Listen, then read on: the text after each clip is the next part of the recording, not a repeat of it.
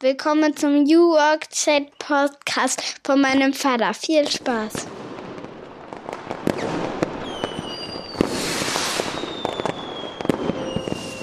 Und damit herzlich willkommen zum großen Silvester-Special des New Work Chat Podcasts. Ich freue mich sehr, heute diese besondere Folge ansagen zu dürfen. Ihr wisst, 2023 war ein sehr bewegendes Jahr und wir werden heute einmal zurückschauen auf die großen Themen der Arbeitswelt. Viel Spaß beim Zuhören.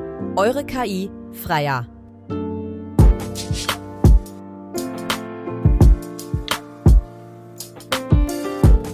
Und damit moin und einen wunderschönen guten Morgen aus Rostock City. Herzlich willkommen zum großen Silvester-Special und an dieser Stelle vielen Dank an meine Tochter für das kleine Intro und an die KI.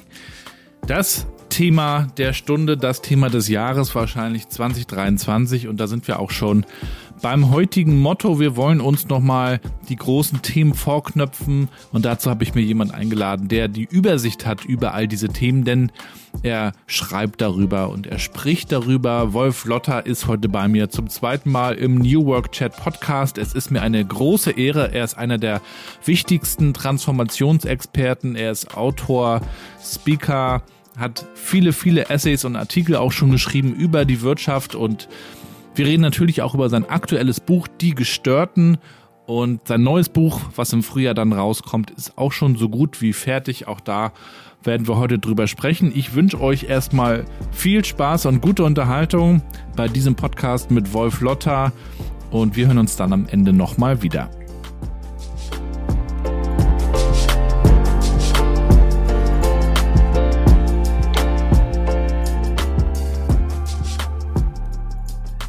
Ja, und damit moin und willkommen zu meinem Podcast New Work Chat. Ich freue mich sehr, dass Wolf wieder da ist. Schöne Grüße aus Berlin heute.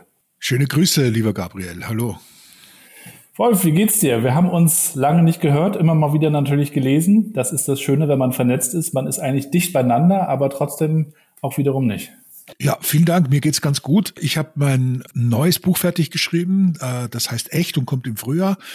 Und bin jetzt ein bisschen erschöpft im Vorweihnachtsstress, aber an und für sich gut erschöpft. Das heißt so, dass man äh, was getan hat. Und das ist ja nicht das Schlechteste. Das letzte Mal, als wir gesprochen haben, ging es um dein Buch Strengt euch an. Seitdem hast du viel geschrieben, die Gestörten, wobei die Gestörten ja auch so ein bisschen noch auf das äh, fußte, was du schon von einer ganzen Weile geschrieben hast. Da kommen wir natürlich gleich nochmal dazu.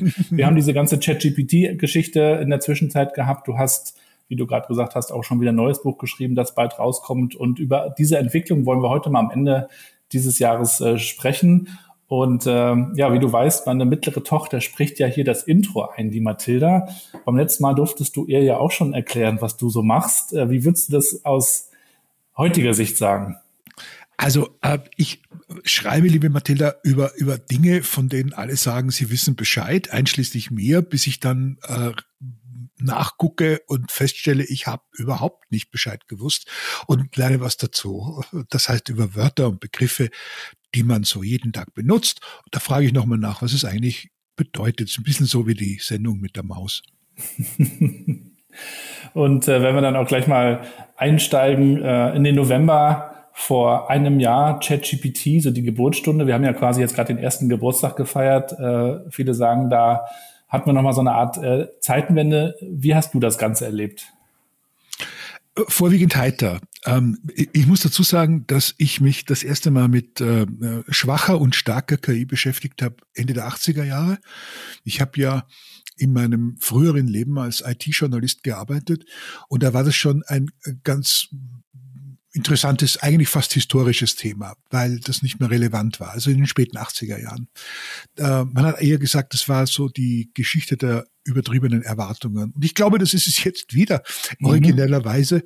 Äh, wir hatten ja noch nie so einen wahnsinnigen Boom, äh, aber mich erinnert das alles so ein bisschen an diese Science-Fiction-Filme der 50er und 60er Jahre, mhm. wo Roboter äh, irgendwo durch die äh, Landschaft marschiert sind und die Leute geglaubt haben, äh, das ist jetzt schon die Zukunft. Und bei ChatGPT erspart man sich jetzt das Denken, weil es gibt ja sozusagen künstliche Intelligenz. Das, so wird das nicht kommen. Ähm, und äh, ich warte sozusagen jetzt auf das Platzen der Blase. Ich glaube, dass äh, AI in vielerlei Hinsicht, aber da gucken die wenigsten hin, ein nützliches Instrument sein kann. Im Marketing beispielsweise, bei der Datensammlung ist das hochinteressant, bei der Steuerung und bei der Überwachung ist es hochinteressant. Aber diese Funktionen, die jetzt so im Vordergrund stehen, meine Güte, äh, das ist ähm, eher geprägt von einem, von einer schwachen Vernunft und von einem wenig Glauben an die natürliche Intelligenz man könnte ja fast den Eindruck haben, wir, wir lieben auch diesen, diesen Hype oder wenn dieser Hype irgendwie kreiert wird. Ich erinnere mich noch an das Web 2.0, so in den mhm. 2005ern, 2010ern, dann Digitalisierung, digitale Transformation, New Work, Agilität, jetzt KI, obwohl es ja auch nichts Neues ist, so ganz groß und alle feiern das und es gibt eigentlich auch kein Softwareprogramm, was noch ohne angebliche KI-Erweiterung irgendwie auskommt im Marketing irgendwie scheinen wir das äh, wirklich so zu zelebrieren, ohne da so ganz tief hinterzuschauen. Also ich, ich glaube, Gabriel, dass es eine Frage der Allgemeinbildung ist. Es gibt ja zu jeder Zeit eine Allgemeinbildung, die Menschen haben sollten, um Zusammenhänge zu erkennen, um so ein Buch von mir nochmal anzusprechen. Und ich glaube tatsächlich, dass es so ist dass du heute was über Technik wissen musst, grundsätzlich über Wirtschaft wissen musst, über Organisationen wissen musst und einiges andere mehr, was dir in der Schule nicht beigebracht wird. Auch als Erwachsener muss man sich da schlau machen. Und weil diese Allgemeinbildung so nach hinten gekippt ist in den letzten Jahrzehnten, weil wir immer mehr mit Verlaub Fachidioten produziert haben, aber niemanden mehr, der lernen lernt und eigentlich Verständnis hat und neugierig ist, wie die Welt beschaffen ist, werden wir diese Hypes im zunehmenden Ausmaß erleben, äh, weil die Umbildung gestiegen ist. Die tatsächliche Umbildung ist ja nicht das gar nichts wissen, sondern das Ahnen, dass man wissen könnte, was das ist. Und das ist noch viel gefährlicher. Mhm. Und deshalb plädiere ich da immer dafür, sich zunächst einmal anzusehen, was ist es denn eigentlich, was ja. hier passiert? Wo kommen diese Weisheiten her? Das sind menschlich programmiert. Es handelt sich um eine sehr schlaue Datenbank, aber schlau eben nur in dem Sinne, als sie clever programmiert ist, aber hm. sie ist nicht wissend in keiner Weise. Ja, und die Frage ist natürlich, was, was machen wir jetzt damit? Ich hatte mhm. kürzlich auch zum zweiten Mal den Abenteurer Jonas Deichmann hier im Podcast. Mhm. Ich weiß nicht, ob du das verfolgt hast. Der ist ja durch Amerika mhm. Rad gefahren, zu, zurückgelaufen, aber warum auch nicht. Spannend, ja. mhm. Und ich habe ihn ja gefragt, wie er das navigiert hat. Und da hat er natürlich sein GPS-System. Er hat aber gesagt, dass er bei seiner ersten Erdumrundung mit dem Fahrrad mit der Karte unterwegs war, also mit Papier. Und dass das eine total coole Erfahrung war, weil er wirklich nochmal diese Navigation für sich ganz anders gelernt hat. Und mhm. er sagt, ich empfehle das eigentlich allen, nehmt euch mal eine Karte, geht damit mal raus, weil wir verlernen das eigentlich, uns zu orientieren und wir, wir geben so ein bisschen diese Sinne auch ab. So ein bisschen erleben wir das ja jetzt auch gerade wieder. Ich finde es auch, finde es genauso. Also in der Stadt, äh, wo du dich nicht auskennst, in einer fremden Stadt mit Navi zu fahren, ist schlau. Ja, keine Frage. Da ist die Karte zweite Wahl. Aber die meisten Leute nutzen das ja auch für längere Strecken, für Überland. Und da ist es eigentlich total doof, weil da weißt du ja, wie du fährst.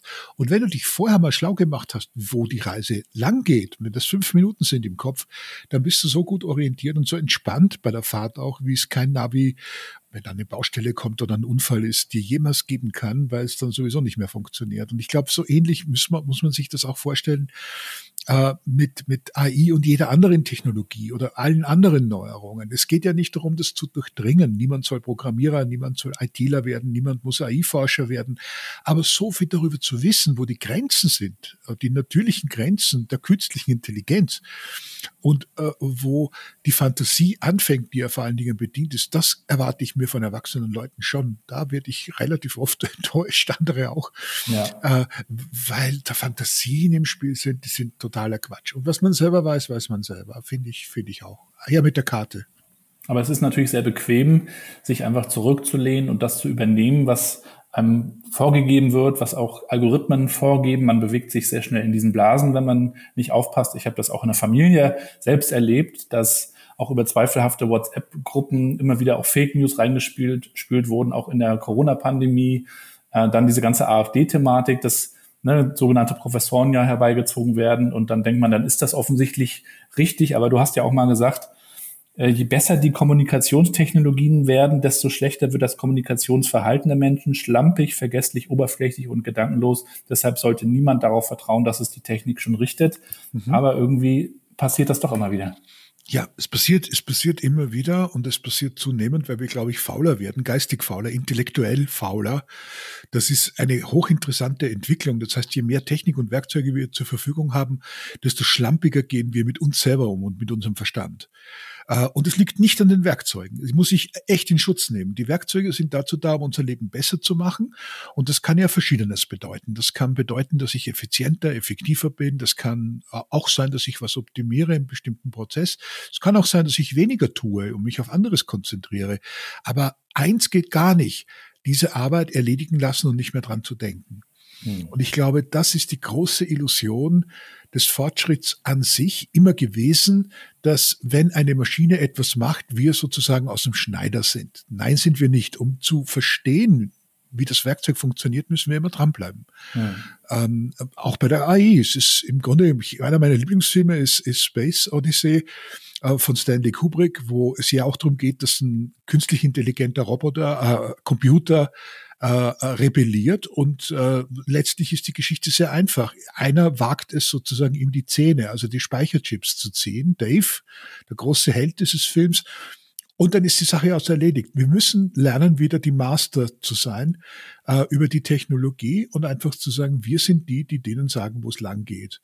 Ja, äh, und nicht umgekehrt und überhaupt auch diesen Status quo mal zu hinterfragen oder auch mal diese unbequemen Fragen zu stellen. Darüber hast mhm. du dann ja auch dieses schöne Buch geschrieben, besser gesagt ein Essay, Die Gestörten. Mhm.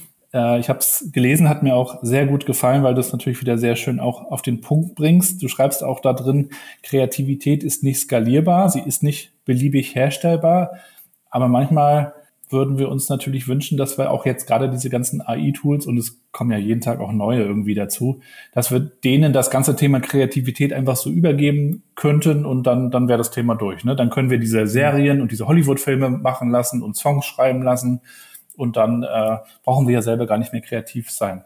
Das ist der der alte Traum äh, der Buchhalterseele sozusagen, die ja längst Politik und, und, und Unternehmen regiert, äh, wo man sagt, ich bin eigentlich nicht kreativ und kreativ sein heißt für mich immer problemlösend. Ja, also es das heißt nicht, dass ich irgendwie jetzt anfange, hier Bilder zu malen oder Romane zu schreiben oder Gedichte zu schreiben, sondern kreativ sind Leute, die ein Problem lösen können. Ja, die in der Lage sind, es nicht nur zu verwalten. Und das ist äh, natürlich im Alltag immer wieder zu sehen. Das kann ein Handwerker sein und sonst jemand sein. Also das ist, das ist, äh, dem sind keine Grenzen gesetzt, ja. Äh, allerdings, und das ist ja dieser heiße Traum sozusagen der Unkreativen, äh, eigentlich ein Bürokratentraum, dass äh, man jetzt überhaupt nicht mehr drüber nachdenken muss, wie etwas anders gehen könnte. Das ist ja Problemlösen, innovativ sein, transformativ sein. Wie es anders gehen könnte, wollen die nicht. Sie wollen ihren ihren Trott, ihre Routine haben.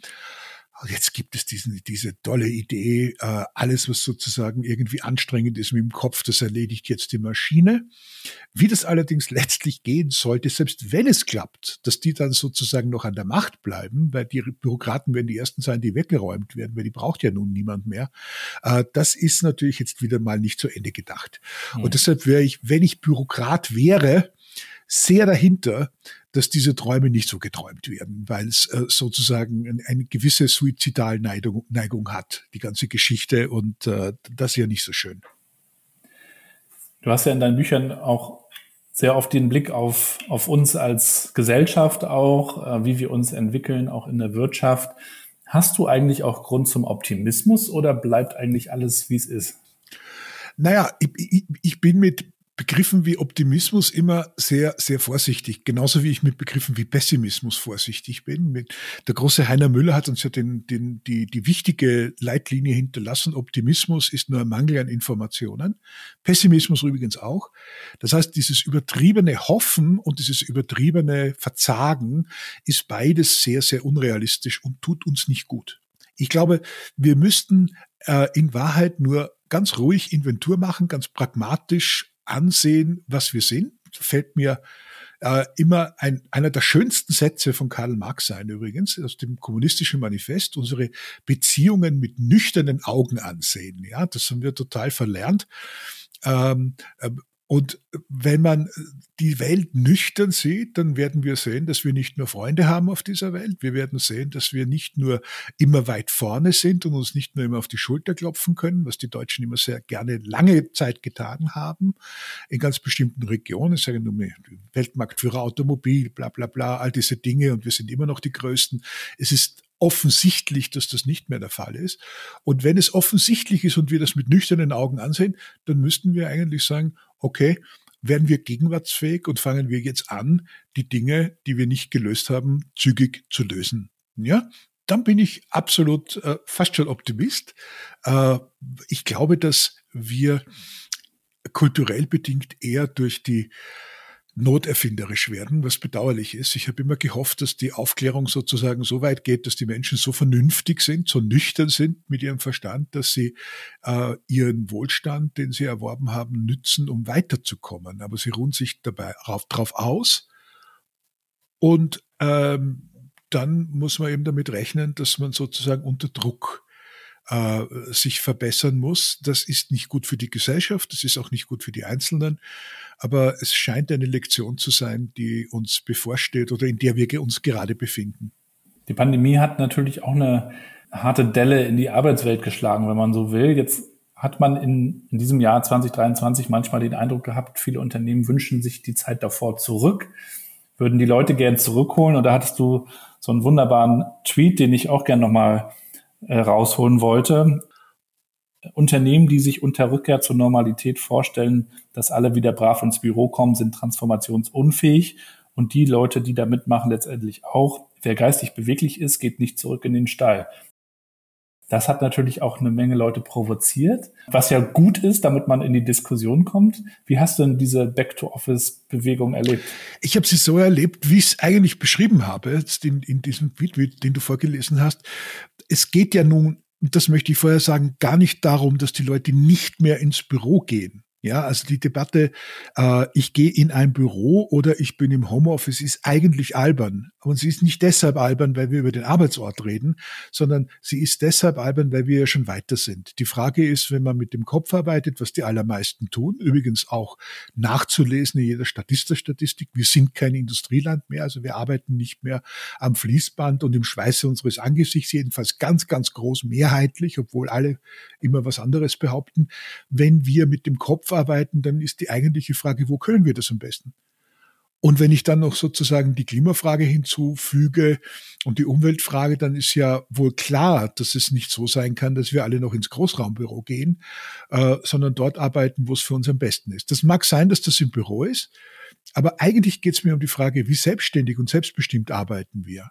Also es ist keine Ortsfrage, sondern es ist eine Frage der Persönlichkeit und des Selbstbewusstseins.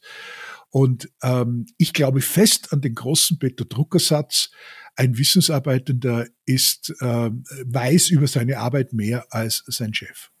Das ist ein ganz mhm. wichtiger Satz und der bestätigt sich ja seit vielen, vielen Jahrzehnten. Äh, wenn es anders wäre, würde es keine Arbeitsteiligkeit geben, keine Spezialistinnen, keine Spezialisten. Es würde nichts von dem geben, von dem wir leben, aber wir ignorieren das. Wir haben immer noch die alten Hierarchie- und Ortsvorstellungen. Und ich glaube, dass es im Management ganz besonders stark verbreitet ist, weil das deutsche Management ist nochmal extra industrieorientiert. Ähm, und Industrie heißt dann auch wiederum nicht, äh, äh, dass ich irgendetwas gegen Produktionswirtschaft hätte. Im Gegenteil, ich finde dort die aufgeklärtesten Manager überhaupt, aber das sind die, die überlebt haben, die die Transformationen überlebt haben. Ähm, die anderen sind ja nicht mehr da.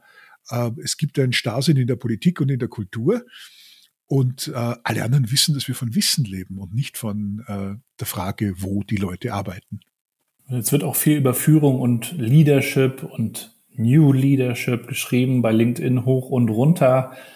Wie siehst du das denn? Brauchen wir eine neue Art der Führung in dieser sich hybrid darstellenden Welt oder geht es einfach nur darum, im Kern die, die gute, menschenorientierte Führung, die Menschen auch dazu bringt, selbst verantwortlich zu arbeiten, zu fördern? Letzteres, eindeutig.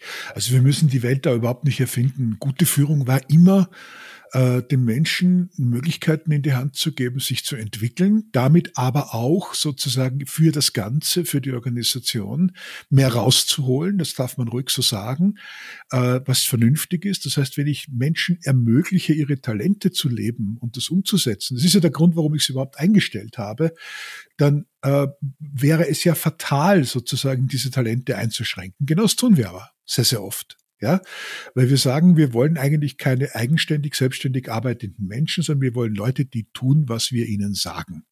Das ist der alte Gutshof und der steckt tief drin. Äh, und darauf kann man nicht oft genug hinweisen. Führung ist ein hartes Geschäft. Führung besteht darin, dass man sich selbst zurücknimmt und anderen den Rahmen gibt, dass man in der Lage ist, das Ganze zu überschauen einerseits, aber gleichzeitig auch Menschenentwicklung zu betreiben im besten Sinne.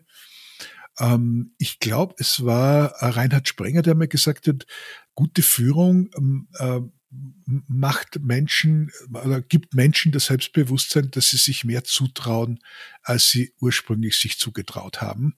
Und das ist eine sehr schlaue Erkenntnis. Das heißt, dass ich selbst in die Lage versetzt werde, durch eine gute Chefin oder einen guten Chef mich etwas zu trauen, was ich mich nicht trauen würde oder was ich mir nicht zugetraut hätte. Das ist doch eigentlich die Idee. Das ist befriedigend im Leben. Das ist, äh, macht, glaube ich, ein gutes Leben aus und eine gute Arbeit. Ich habe mal einen Vortrag gehalten bei einer Wirtschaftsveranstaltung und habe da auch den, den guten alten Friedhof nochmal rausgeholt, den Friedhof Bergmann, mhm, weil ich das einfach eine schöne Diskussionsgrundlage finde. Ich sage ja auch gar nicht, dass man das jetzt alles eins zu eins so machen soll, aber man kann ja immer noch mal schauen, was ist die Grundidee und äh, auch du hast es ja sogar an dem Buch Die Gestörten auch nochmal drin gehabt. Also diese Frage, die man sich doch einfach mal stellen könnte, was ist es eigentlich, was ich tun will und welche Konsequenzen folgen daraus für mich? Und dann kam jedenfalls auf diese Veranstaltung jemand auf mich zu und sagte, Herr Rath, Sie, Sie reden den Leuten ja hier ein, dass sie kündigen sollen. So kam das bei ihm denn an. Ich sage, naja, wenn Sie das, wenn Sie das wollen, dann, werden, dann werden Sie es ja machen. Wollen Sie die Leute behalten, wenn die, wenn die gehen wollen? Aber so wird das, glaube ich, von einigen schon auch aufgenommen nach dem Motto, die Leute laufen jetzt hier weg, wenn die jetzt äh, selbstständig werden. Wir wollen sie doch ja. im Stall, um mal zu deinem Bild zu kommen, behalten. Ja, Genau, und da, da stimmt doch was nicht. Ne? Also da müssen wir uns ja ganz offensichtlich mal äh, die Frage stellen, was da nicht okay ist an der Sache. Das heißt, wenn ich schon mal sagen muss, ich darf das nicht sagen, sonst kommen die Leute auf dumme Gedanken und fliehen sozusagen von meinem Gutshof. Ja, und das tun viele nicht. Also äh, nicht, das ist, machen Sie mir die Leute nicht rebellisch. Das kenne ich auch. Uh, und ich sage, für wen halten Sie sich eigentlich, ja, uh, dass Sie glauben, das tatsächlich im Griff haben zu können, ja? Und dann sind wir sehr, sehr schnell bei den üblichen äh, Führungsmechanismen, die es immer noch gibt. Äh, die Abhängigkeit von Lohn und Gehalt, die regional bedingt ist manchmal, die geschlechterbedingt ist, die altersbedingt ist und, und, und. Die Abhängigkeit äh, von bestimmten sozialen äh, Regeln, vielleicht auch eine physische Abhängigkeit, ja, psychische Abhängigkeit, äh, weil viele Leute nach Autoritäten suchen, aber ganz, ganz selten eine Abhängigkeit, die sich in irgendeiner Weise in der Realität und im Geschäft Geschäftsausgang begründet. Und das ist das, was mich so stört. Mhm. Leute, die so tun, als ob sie rational sind, als ob sie äh, clever sind, nicht? In Wirklichkeit völlig irrationale Herrscher. Das sind einfach Gorillas. Ja, und äh, Machtmenschen, ja. genau, richtig, ja. Also das ist, das ist immer noch äh, vor der Erfindung des Feuers, sage ich, ja. Und das, das kann doch nicht sein. Und dann gibt's natürlich die Systemtheoretiker, die sagen, na ja, die Machtmenschen, die äh, machen ja auch nur aus ihrer Sicht äh, das Logische und sind dann irgendwie angepasst an das System. Und da fand ich diesen einen Tweet von dir auch nochmal so toll, den ich nochmal mitgebracht habe. Mhm. Ich glaube, den hast du sogar bei dir oben ähm, markiert oder äh, angepinnt. Wir sollten uns nie abgewöhnen, es den Leuten persönlich übel zu nehmen, wenn sie sich falsch verhalten. Das ist nicht das System und es ist nicht der Sachzwang, es ist einfach fehlender Anstand. Ja, also die Systemtheorie hat sich ja vielerorts oder die Leute, die sich für Systemtheoretiker halten, haben sich vielerorts so von der Systemtheorie entfernt und auch vom systemischen Denken, dass ich das ganz entspannt sage, das hat damit nichts mehr zu tun. Ähm, das ist offensichtlich äh, das Schicksal aller Epigonen äh, lehren, dass irgendwann einmal nicht mehr nachvollziehbar ist, wie weit das weg ist. Also ich halte es da mit Georg Wobbruber, der in Leipzig Soziologie unterrichtet hat, viele Jahre, ein sehr kluger Mann, äh, der äh, mal einem Studenten, der gesagt hat, ja, das System gesagt hat, wissen Sie was, nehmen Sie bei der nächsten Vorlesung einfach mal das System mit in die Vorlesung äh, und dann sprechen wir mit dem mal, ja. Äh, und dann war auch Ruhe im Kistchen, weil irgendwann ist es einfach mal notwendig, diese ganzen Sachverhalte wirklich zu personalisieren, auf den Punkt zu bringen. Das heißt, zu konkretisieren. Ja. Hat man das früher in der Politik gesagt, zu Recht. Er sagt, was ist das eigentlich, worüber Sie reden? Und dann merkt man, welcher Popanz da eigentlich durch, äh, durchs Dorf getrieben wird.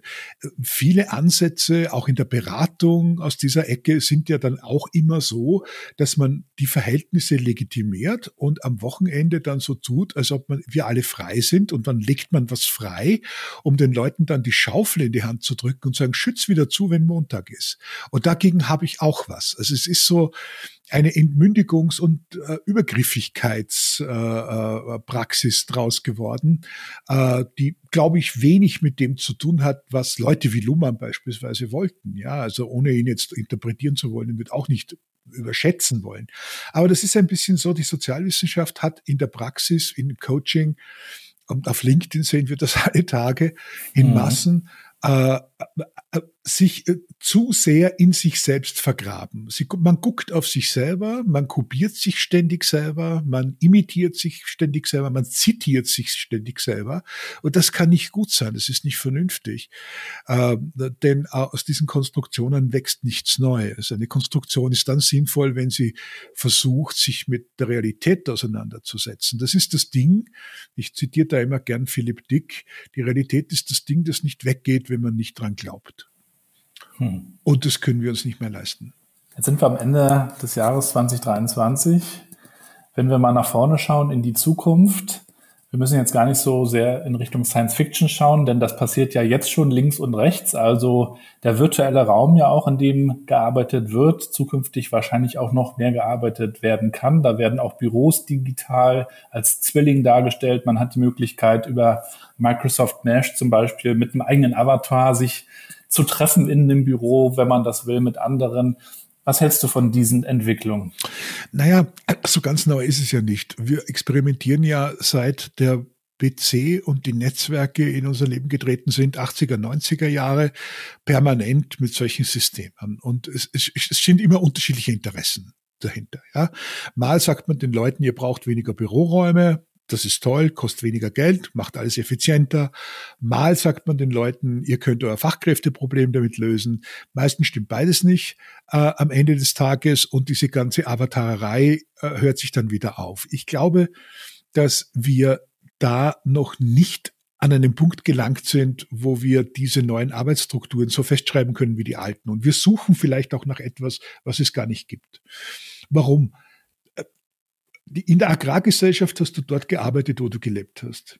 Ja, da hast du am Hof gelebt unter den Bedingungen, die die Leute heute romantisieren, die aber in Wirklichkeit grauenhaft waren. Deshalb sind viele dieser Leute ja in die Fabrik gegangen, wo die Bedingungen auch grauenhaft waren, aber nicht so grauenhaft wie eben äh, auf den Höfen. Das darf man nicht vergessen. Deshalb ist das ja auch alles passiert. Deshalb sind die Leute da auch weggegangen. So und wenn es so ist, äh, dann äh, habe ich eine Arbeitswelt entwickelt, die sehr starr ist, die sehr statisch ist, wo die Menschen ähm, morgens in die Schicht gehen, dann kommen sie nach acht, neun, zehn Stunden, je nachdem, wie lange man gearbeitet hat oder länger, erschöpft zurück.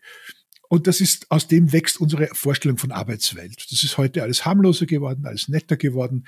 Aber es hat immer noch dieses Korsett, diese Vorstellung, dass es geregelt sein muss. Und jetzt versuchen wir es neu zu regeln und neue Methodchen sozusagen aufzusetzen und zu sagen, äh, wir, wir sehen, dass es nicht mehr funktioniert mit dem Dreischichtbetrieb. Das ist auch gar nicht mehr nötig. Das kostet uns viel zu viel Geld. Das ist viel zu, da schleift sich viel zu viel ab. Jetzt versuchen wir es mit einem neuen Schublädchen. Und auch das wird nicht funktionieren. Ich glaube, wir müssen uns daran gewöhnen, dass bestimmte Bereiche wie Arbeit und Arbeitsorganisation viel fluider werden, viel unterschiedlicher werden, viel differenzierter werden und dass sie sich eben nicht mehr äh, äh standardisieren lassen. Das ist ein schwerer Schlag, nicht nur für Manager, sondern vor allen Dingen auch für die alten industriellen und industrialistischen Organisationen, die ja ganz, ganz mächtig sind, ja, die Unternehmerverbände und die Gewerkschaften und die politischen Parteien. Unser gesamtes Arbeits- und Sozialrecht baut ja auf diese Vorstellung dieses äh, äh, Korsettanlegens äh, auf. Und äh, deshalb bin ich äußerst skeptisch, dass das sehr schnell gehen wird, aber es löst sich in alle Richtungen auf. Das ist einer der wichtigsten Dinge, glaube ich, über die wir nachdenken müssen. Wie schaffen wir Grundsicherheiten in den nächsten Jahren und Jahrzehnten in einer Welt, die sehr viel mehr Vielfalt kennen wird in der Arbeitsorganisation und bei der Arbeit, die aber trotzdem nicht beliebig und unverbindlich sein wird. Ja, und dann wird es natürlich auch spannend zu sehen, was noch echt ist und was kopiert ist, um auch mal zu deinem kommenden Buch überzuleiten. Ich hatte einen Podcast mit Präsident Obama gehört. Da ging es darum, dass er ja angeblich die most deepfaked person ist. Er war ja sozusagen der erste Social Media Präsident. Das bringt natürlich auch so seine Gefahren mit sich. Also wenn wir uns nur vorstellen, dass Präsidenten äh, mit einer also gefakten Videobotschaft zum Beispiel etwas verkünden, was gar nicht den Tatsachen entspricht. Das hat ja das Potenzial, Kriege zu entfachen etc. Bis hin zu der äh, Möglichkeit, dass, dass wir einen Wolf-Lotter-Text lesen, der gar nicht von dir ist. Also wie gehst du persönlich auch damit um, mit, mit diesen Gefahren, die es letztendlich auch dann immer mehr gibt? Also erstens mal glaube ich, dass wir wenn wir versuchen, das Ganze technisch oder nur technisch zu kontrollieren, immer einen Schritt zurück sind. Das ist wichtig, dass wir uns angucken, ist das Foto geshoppt, ist dieses Video so geschnitten, ist es digitalisiert, dass wir die Quellen können, die Sources überprüfen können. Das ist alles sehr, sehr wichtig, dass wir Texte verifizieren, ob sie vom Original stammen oder nicht. Aber hinter all dem, was ich hier sage, wenn es nur Technik ist und, und Recherchetechnik ist, äh, die ja nicht unbekannt ist, kennt jeder Journalist natürlich, der einigermaßen äh, äh, was auf dem Kasten hat. All diese Dinge brauchen vor allen Dingen eins, das äh, fast schon einen Ewigkeitsanspruch hat im, im Kampf des Echten gegen das Falsche, einen kritischen Verstand. Kritisches Zweifeln, Nachfragen, Nachdenken, nicht alles glauben, nicht im negativen Sinne, sondern konstruktives Zweifeln, wie in diesem schönen Gedicht von Bert Brecht, ja. Lob des Zweifels, das gefällt mir ungeheuer gut nach wie vor, weil es im Grunde genommen sagt, was zu tun ist, und zwar immer. Ganz gleich wann. Schau mal, unsere Urgroßeltern haben wahrscheinlich geglaubt, wenn sie in einer katholischen Gegend groß geworden sind, dass die weiße Taube, die an einer Schnur in der Kirche runterbaumelt, tatsächlich der Heilige Geist ist. Viele Generationen vorher. Und irgendwann wusste jemand, das ist aus Gips. Alles klar. So. Man kann also diese Dinge alle für bare Münze nehmen oder man kann fragen, was es ist. Das hat sich zu allen Zeiten immer wieder entwickelt. Alle Erkenntnisse der Menschheit bauen auf der Frage auf, kann es sein, ist es möglich? Und dafür sozusagen unser Bewusstsein zu schärfen, äh, das ist im Grunde genommen die wichtigste Waffe gegen Fake News, gegen Fälschungen, gegen Kopien, gegen Manipulation, gegen politischen Betrug, gegen all diese Dinge, die ja nicht neu sind, gegen Propaganda beispielsweise, die massiv zugenommen mhm. hat. Das mhm. sind alles keine neuen Erkenntnisse. Äh, ich schreibe auch ganz wirklich extrem selten über ganz neue Erkenntnisse. Ich habe da gar keine. Ich fasse zusammen, was schon da ist. Und ich halte dafür, dass wir uns mit dem auseinandersetzen müssen. Was wir bereits wissen, das reicht völlig aus. Äh, und dann gibt es keinen Grund zur Sorge. Wir werden lernen, mit diesen Videofakes umzugehen. Schau mal, wenn jemand glaubt, es gab dieses Foto von, von Donald Trump bei der Festnahme. Ach so, ja, er, oder der Papst. Im, im, ja, äh, genau. Im, was, was hat er an diesen, ja. diese Downjacke? Die erste Frage bei, beim Papst in der Downjacke wäre schon mal, äh, ja, so what? ja, das äh, selbst wenn genau selbst also ein erwachsener Mensch, der sich dann empört darüber oder oder oder das interessant findet, es ist Unterhaltung, okay? Da passiert noch nichts. Etwas anderes wäre, wenn der Papst da stehen würde, sagen wir mal mit einer Ausgabe von Mein Kampf. Ja, das ist was anderes. Mhm. Uh, und ich glaube, dass dann auch viel mehr Leute fragen würden, das kann doch nicht sein.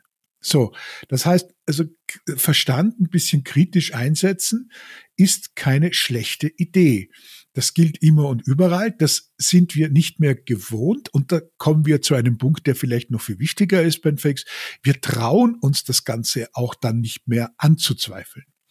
Also in den sozialen Netzwerken, die ja viel gescholten sind, passiert das ja durchaus. Also auf Twitter glaubt einer dem anderen fast nichts mehr. Das kann man sagen, das ist ganz fürchterlich. Oder man kann damit entspannt umgehen. Äh, ich tue das und sage, das kannst du ausargumentieren. Ja, und wenn jemand tatsächlich, also nach, äh, nach fünf Tweets immer noch behauptet, dass Elektrostrahlen Menschen töten und dass äh, Corona eine Erfindung, Covid eine Erfindung ist und dass Bill Gates uns alle mit Chips versehen hat, dann kannst du den ja auch ausknipsen. Ja, blockierst den einfach. Ne? Also ist auch gut. Aber der Umgang damit, den lernen wir jetzt, glaube ich, neu in neuen Strukturen. Aber eigentlich ist es ein alter Hut. Ja. Hm. Aber du bleibst bei Twitter oder bei X, um mal bei dem Thema zu sein. Viele sind ja schon abgehauen. Ich bleibe dabei, äh, auch weil ich nicht erkennen kann, dass andere Alternativen, also mal abgesehen von dieser unmöglichen Person Musk, aber andere Alternativen sich inhaltlich anders entwickeln würden. Ich glaube, das muss man mal trennen. Es gibt einen Grund, von Twitter wegzugehen. Das ist Elon Musk und seine Haltungen. Es gibt äh, aber nicht, glaube ich, den generellen Grund, äh, Kommunikationsmedien wie Twitter falsch zu finden oder X falsch zu finden oder Blue Sky falsch zu finden, äh, weil die ganz wesentlich sind für den Dialog. Und ich musste sagen, ich lerne dort mehr als in vielen gelehrten äh, Schriften zurzeit äh, über Menschen, über das, was sie tun. Und ich bekomme gute Informationen und gute Kontakte. Anders als bei LinkedIn. Ach, ich mag LinkedIn eigentlich ganz gerne. Ich schimpfe da nur rum. Was ich auf LinkedIn nicht mag, ist dieses gegenseitige, es hat mal ein Kollege so schön gesagt, diese Selbstbewienerung. Ja? ja. Jemand macht was und dann sagen wir, oh wow, wie toll. Ich durfte heute ähm, und dann kommt so ja, ich äh, durfte, äh, ganz, ganz tolles. Ich durfte heute und ich durfte heute vor 15 Leuten einen Vortrag halten. Das ist super, ja, und herzlichen Glückwunsch, aber äh, vielleicht ist es doch nicht die tollste Nachricht der Weltgeschichte. Und vielleicht sollte man sich auch ein bisschen zurücknehmen mal. Äh, und äh, ich habe nichts gegen Selbstwerbung, ich mache das auch, aber es ist manchmal stimmen die Relationen nicht, um es mal vorsichtig zu sagen. Ah, ja. Ja, mach uns doch gerne noch mal ein bisschen Appetit auf dein Buch. Wann kommt's raus? Was erwartet uns? Also echt kommt raus äh, Mitte März 2024. Und äh, was euch erwartet, ist im Grunde genommen ein Durchritt über die Frage, was ist echt, was ist falsch. Schon in dem Sinne, den ich kurz jetzt angerissen habe, über die Frage, was brauchen wir eigentlich, um das Richtige und das Falsche zu erkennen.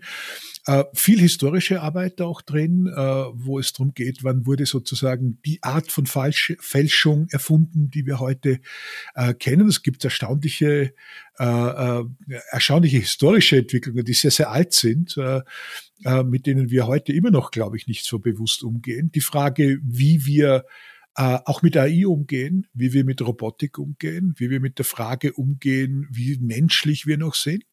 Da reden wir über die Biologie, da reden wir aber auch über die Prothetik, über die Frage, wie lange wir leben, über die Frage, was die Identität Deutschlands ist, wie echt ist Made in Germany noch. Das ist eine ganz zentrale wirtschaftliche Frage äh, in der Auseinandersetzung mit China und anderen und wie echt sozusagen sind auch noch unsere Vorstellungen von Interesse und Nichtinteresse. Das ist äh, äh, sozusagen dann die Feuerprobe immer, wie, wie ehrlich sind wir selbst äh, oder wie falsch sind wir selbst und äh, wo müssen wir auch Grenzen der Moral akzeptieren. Also ich verstehe das Ganze so ein bisschen als Handbuch, äh, um mit dem Problem umzugehen und vor allen Dingen die Einzigartigkeit und die Differenz als wichtigste wirtschaftliche Kraft nochmal kennenzulernen. Das ist mir die wichtigste, das wichtigste Anliegen durchgängig und das habe ich hier nochmal, glaube ich, sehr intensiv im Auge gehabt, dass wir eben nicht die Massengesellschaft loben sollten, eben nicht mehr die alte Industriegesellschaft, sondern eine Ökonomie, in der Unterschiedlichkeit und Differenz und Qualität ihre Rolle haben, denn das ist das, wovon wir letztlich leben. Wir freuen uns auf das Buch. Bis dahin kann man natürlich auch den Podcast hören, Trafostation. Ähm, auch eine gute Idee. Packen wir alles in die Shownotes rein. Wolf, vielleicht zum Abschluss des Podcasts noch eine Frage, die wahrscheinlich auch viele interessiert. Wie nutzt du persönlich und ganz praktisch denn KI schon? Ähm, äh, ehrlich gesagt nur zu Unterhaltungszwecken, jetzt ganz offen, weil ich, ich, ich habe äh, jetzt nicht das große Bedürfnis, mir von ChatGPT was schreiben zu lassen, aber ich versuche die unterschiedlichen äh, Agenten äh, durchaus mal einzusetzen, um mir Biografien von mir schreiben zu lassen. Und wenn die mal, ich sage mal zu 50 Prozent stimmen, sind wir Freunde. Das ist noch nicht mhm. ganz der Fall. Äh, ich glaube aber, um auch was Positives äh, zur Technologie zu sagen, dass ein extremes Potenzial ist äh, in, in der Verifizierung von Daten, die wir jetzt im Internet haben für Unternehmern, dass in der Marktforschung wahnsinnig viel zu tun ist und dass sehr, sehr, sehr viel Gutes gemacht werden kann, wenn wir kluge Leute in der Verwaltung haben, die mit künstlicher Intelligenz die Datenbasis äh, der, der öffentlichen Dienste verbessern. Das sind wir allerdings sehr, sehr, sehr weit davon weg. Äh, und äh, es ist, glaube ich, gerade das Fax abgeschafft worden offiziell, ob das tatsächlich dann so ist. In der Kölner Verwaltung im nächsten ah, Jahr, okay. habe ich gerade gelesen. Okay, Mhm. Aber ich, äh, ich war nämlich zu Gast auf einer Veranstaltung der deutschen Sportämter und durfte dort einen Vortrag halten und habe das vielleicht sogar rückblickend mit einer kleinen äh, Prise Arroganz, habe ich das so äh, als auf eine Folie mhm. gepackt, so nach dem Motto, das kann ja wohl nicht wahr sein. Dann wurde ich aber eines Besseren belehrt. Mhm. Naja, warum nehmen die Verwaltung das? Weil sie mit vielen zusammenarbeiten müssen, die das wollen. Ja. Also da beißt es sich dann auch wieder. Ja. Aber ich hoffe auch, dass wir insgesamt einen Schritt vorwärts ja, ja. kommen. Also es, es, es, es muss mir jetzt auch fürs Faxbeispiel entschuldigen, weil es tatsächlich ist ja völlig recht und da hat ja auch der, der Kollege, der Kollege oder die Kollege, die das gesagt haben, recht. Ähm, äh, es gibt Leute, die wollen das nicht anders und auch das, das müssen so. wir akzeptieren. Also dieses, jetzt müssen alle, geht mir sowieso auf den Senkel und ich finde, dass es möglich sein kann, ein Faxgerät zu haben. Es kann aber auch ganz gut möglich sein, gleichsam äh, vernünftige äh, künstlich intelligente Strukturen zur Verbesserung der Datenbasis und damit zum Wohle aller anzuwenden. Ja, Müsste beides sehr gehen. schön. In diesem Sinne, schön, dass du dir die Zeit genommen hast. Wie verbringst du den, das Jahresende so? Äh, in Ruhe hoffentlich. Das äh, werd ich, werde ich mit der Familie machen, wie jedes Jahr ganz äh, zu Hause mit meinem Sohn ein bisschen was basteln. Und darauf freue ich mich schon sehr. Lego-Technik. Ja, er ist nicht so Lego. Er, er, er, es steht übrigens tatsächlich ein Roboter an, den wir äh, bauen Sehr wollen. Gut. Und das wird, wird spannend. Ja, ja. Ja, viel Spaß dabei. Vielen Dank, Wolf. Alles Gute, bleib gesund und bis bald. Ne? Ich danke. Tschüss. Dankeschön. Tschüss.